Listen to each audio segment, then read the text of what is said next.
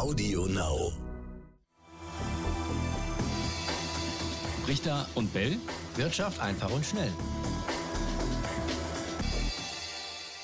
Und damit herzlich willkommen eine neue Folge Brichter und Bell Wirtschaft einfach und schnell. Und einer darf nicht fehlen, das ist der Raimund. Grüß dich. Ja, und der andere darf auch nicht fehlen, das ist der Etienne. Grüß Ja. dich, Etienne. Und ihr dürft auch nicht fehlen da draußen. Hallo an den Geräten. Genau, sonst wäre es irgendwie langweilig. Ja. Wir haben heute ein spannendes Thema, was hoffentlich nicht langweilig ist. Wir sprechen über Bitcoin City. Boah, Wirklich ein richtig äh, verrücktes Projekt, was da entstehen soll. Ähm, kommen wir sofort drauf. Kurzer ähm, Rückblick noch zu der Folge von vergangener Woche. Da gab es noch einen Hinweis von Thomas. Der hat uns geschrieben, liebe Herrschaften, die Wirecard-Aktie, die ist noch länger im Handel gewesen, noch länger als ihr das gesagt habt im Podcast, nämlich an der Börse in Hamburg. Äh, da wurde noch über den eigentlichen Termin hinaus gehandelt. Und Raimund, du hast mal nachgefragt in Hamburg, was da der Grund war. Also die Aktie wird tatsächlich jetzt noch gehandelt in Hamburg an der Börse. Wir hatten ja gesagt, der Börsenhandel wird eingestellt. Aber Etienne und äh, Thomas, ihr erinnert euch, wir hatten auch gesagt, im Freiverkehr wird diese Aktie weiter gehandelt. ähm, Und das genau ist jetzt in Hamburg der Fall.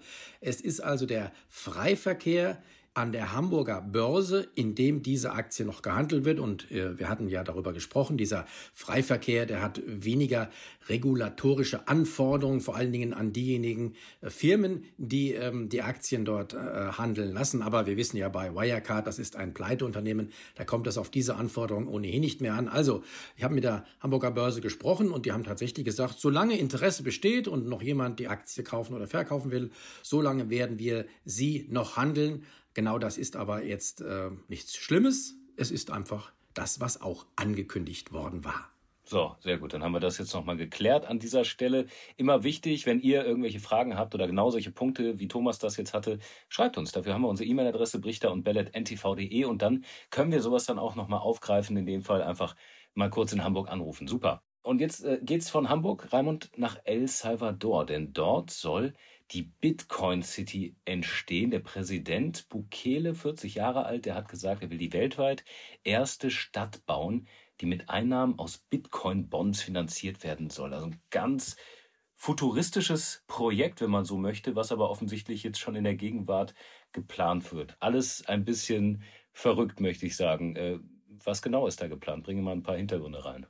Naja, ich äh, finde auch, dass es ein sehr abenteuerlich klingendes Projekt ist. Vor allen Dingen diese Bitcoin-Bonds, die du genannt hast, also Bitcoin-Anleihen. Da ist mir zumindest nicht bekannt, ähm, wie die genau ausgestaltet werden sollen. Also möglicherweise will da El Salvador einfach mal ein paar Staatsanleihen ausgeben, nennt die Bitcoin-Anleihen und äh, verspricht dann dafür, für das Geld, was da eingenommen worden ist oder werden wird, die Bitcoin City zu bauen. Also es scheint ein recht, wirklich recht abenteuerliches Projekt zu sein. Interessant war ja auch, wir haben das ja auch bei NTV gesehen, dieser Herr Bukele, der Präsident, ähm, 40 Jahre alt, übrigens selbst Unternehmer. Ähm, ihm gehört die Yamaha-Vertriebsgesellschaft in El Salvador. Also er weiß durchaus, wie man Geschäfte macht und er will jetzt eben möglicherweise damit Geschäfte machen. Ähm, diese Baseball-Cap, die er da bei uns im Fernsehen auf hatte, als er das Projekt verkündigte, also umgedreht auch noch, erinnerte mich so ein bisschen an einen Rapper mit gepflegtem Bart. Hm, Aber das ist doch auch von ihm ein Markenzeichen. Äh, So scheint er häufiger aufzutreten. Ja, doch, das sieht alles ganz, ganz äh, frisch und modern aus. Vor allem eigentlich wie auf einem Popkonzert, oder? Die ganzen äh, Anhänger, Zuschauer standen vor der Bühne, Handys hoch, alle auf ihn drauf, großes Licht. Also das war schon spannend, wie er das angekündigt hat. Und das Projekt an sich ist auch total spannend. Also das soll irgendwie äh, direkt in der Nähe ähm, von einem Vulkan, dem Conchagua-Vulkan, entstehen im Osten des Landes, in der Region La Union. Und dieser Vulkan, der soll dann am Ende auch die Energie liefern, äh, womit dann die, die Kryptowährung erzeugt werden soll, weil wir wissen, dass Herr Raimund, dafür braucht man ziemlich viel Strom. Also alles irgendwie schon durchdacht, aber klingt halt auch einfach nach Science Fiction, oder? Ja, wie gesagt, ich weiß auch nicht, ob man das so ernst nehmen sollte. Wenn man da genau nachliest, heißt es, mh, die Regierung prüft im Moment erst noch, ob die Vulkanenergie überhaupt für die Bitcoin-Produktion genutzt werden kann.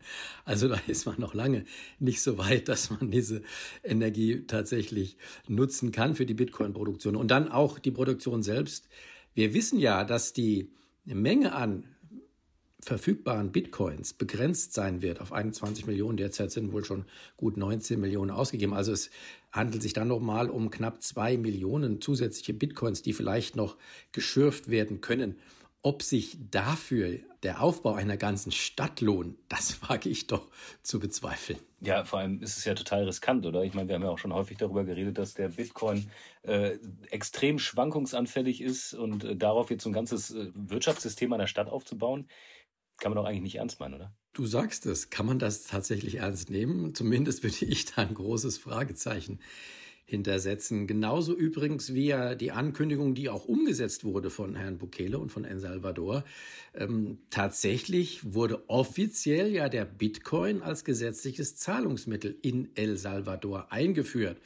Aber mhm. ähm, Etienne, wir haben ja schon häufiger über den Bitcoin gesprochen und da waren wir uns, soweit ich mich erinnere, eigentlich einig. Widersprich mir, wenn du jetzt anderer Meinung bist, dass sich der Bitcoin als Anlage- und Spekulationsobjekt durchaus eignet, aber nicht als Zahlungsmittel. Ja. Denn was, was braucht man für ein Zahlungsmittel? Das muss einen stabilen Wert haben. Und der Bitcoin ist ja alles andere als im Wert stabil. Ja, und das Spannende ist, äh, aus El Salvador heißt es ja, für ein Wirtschaftswachstum der Nation, was man anstrebt, braucht es eben eine digitale Währung, äh, deren Wert allein von marktwirtschaftlichen Kriterien abhänge äh, und eben nicht äh, kontrolliert ist.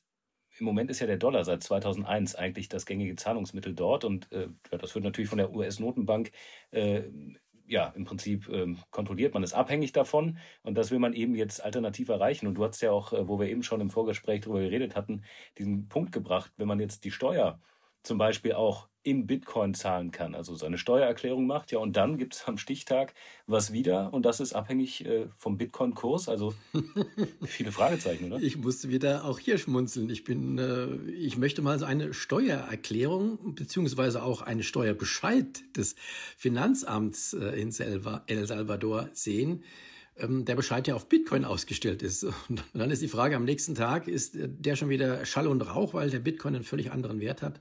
Also nein, das ist nicht ernst zu nehmen. Ja. Sorry. Steuern sind ein spannender Punkt bei dem Ganzen, weil das könnte so ein richtiges Steuerparadies werden, denn außer der Mehrwertsteuer sollen keine Steuern erhoben werden in Bitcoin City.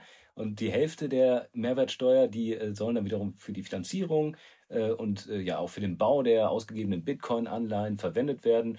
Der Rest für städtische Dienstleistungen wie zum Beispiel die Müllabfuhr. Auch ökologisch soll das Ganze werden. Also hört sich doch tatsächlich wie ein Steuerparadies an, oder? Ja, Moment, Moment. Noch gibt es diese ja. Bitcoin City gar nicht. Und jetzt reden wir schon darüber, was, welche Steuern da äh, gelten sollen und, und welche nicht. Nein, auch das ist Zukunftsmusik. Lass uns erstmal die Bitcoin City ähm, entstehen und beobachten, wie sie entsteht. Und dann reden wir über den Rest. Ja, in der Tat. Wobei die Pläne sind tatsächlich schon sehr detailliert. Noch ein letzten Punkt. Also äh, die öffentliche Infrastruktur soll ungefähr 300.000 Bitcoins kosten. Äh, die Bitcoin City so in Summe 16 Milliarden Euro umgerechnet, weil der Bitcoin-Kurs im Moment, ja, ich weiß gar nicht, so bei rund 50.000 Euro und darüber haben wir ja schon ganz oft geredet, äh, wo es auch mal hingehen kann. Also ich erinnere mich, das letzte Mal, wo wir über den Bitcoin gesprochen haben, das ist jetzt auch schon wieder ein bisschen her, da äh, gab es seitdem nochmal heftige Schwankungen. Also auch äh, ordentlich ging es ja nach oben und nach unten, hatte dann verschiedene Gründe. Und du hattest damals aber auch ein, ähm, ein Kursziel ausgegeben, was äh, sechsstellig dann mittlerweile war, oder? Wo, wo, befinden wir uns da gerade? Ich habe es nicht ausgeschlossen, dass der Bitcoin in absehbarer Zeit die 100.000 äh, Dollar Marke erreichen wird. Das schließe ich jetzt auch weiterhin nicht aus, aber warten wir mal ab. Ähm, die, die Schwankungen sind ja sehr groß. Also sollte er tatsächlich die 100.000 Dollar Marke erreichen, dann wäre dort spätestens aus meiner Sicht erstmal Schluss, vorläufig. Und dann könnte es wieder zu einer heftigen Gegenbewegung kommen, die den Bitcoin dann bis in Richtung 30.000 Dollar wieder drücken wird. Und möglicherweise geht es da wieder nach oben. Aber das ist alles noch Zukunftsmusik. Warten wir es mal ab. Genauso übrigens wie diese 16 Milliarden Dollar, die ja äh, diese Stadt kosten soll. Ähm, noch hat El Salvador das Geld gar nicht dafür. Ähm, die Bitcoin hat El Salvador auch nicht.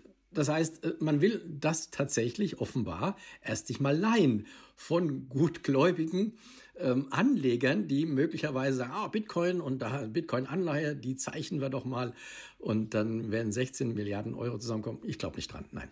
Ja, und genau das scheint auch gerade passiert zu sein, denn es gab eine einwöchige Bitcoin-Werbewoche, wo eben äh, genau das passiert ist, wo eben äh, Investoren angeworben werden sollten. Also ich glaube, da können wir in den kommenden Monaten nochmal äh, öfter rüber gucken nach El Salvador und schauen, was da äh, der Präsident sich so überlegt hat und wie das vorankommt.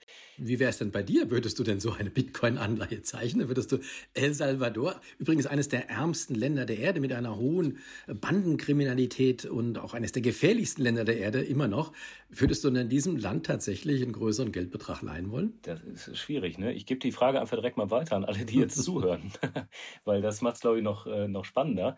Äh, wir haben ja unsere E-Mail, brichter und bellet.ntv.de. Wie seht ihr das, was Raimund gerade gefragt hat? Würde das Sinn machen? Hofft man da vielleicht auch ein bisschen von diesem Hype dann äh, zu profitieren, wenn das dann Schule macht, wenn es dann noch mehr Bitcoin-Cities gibt?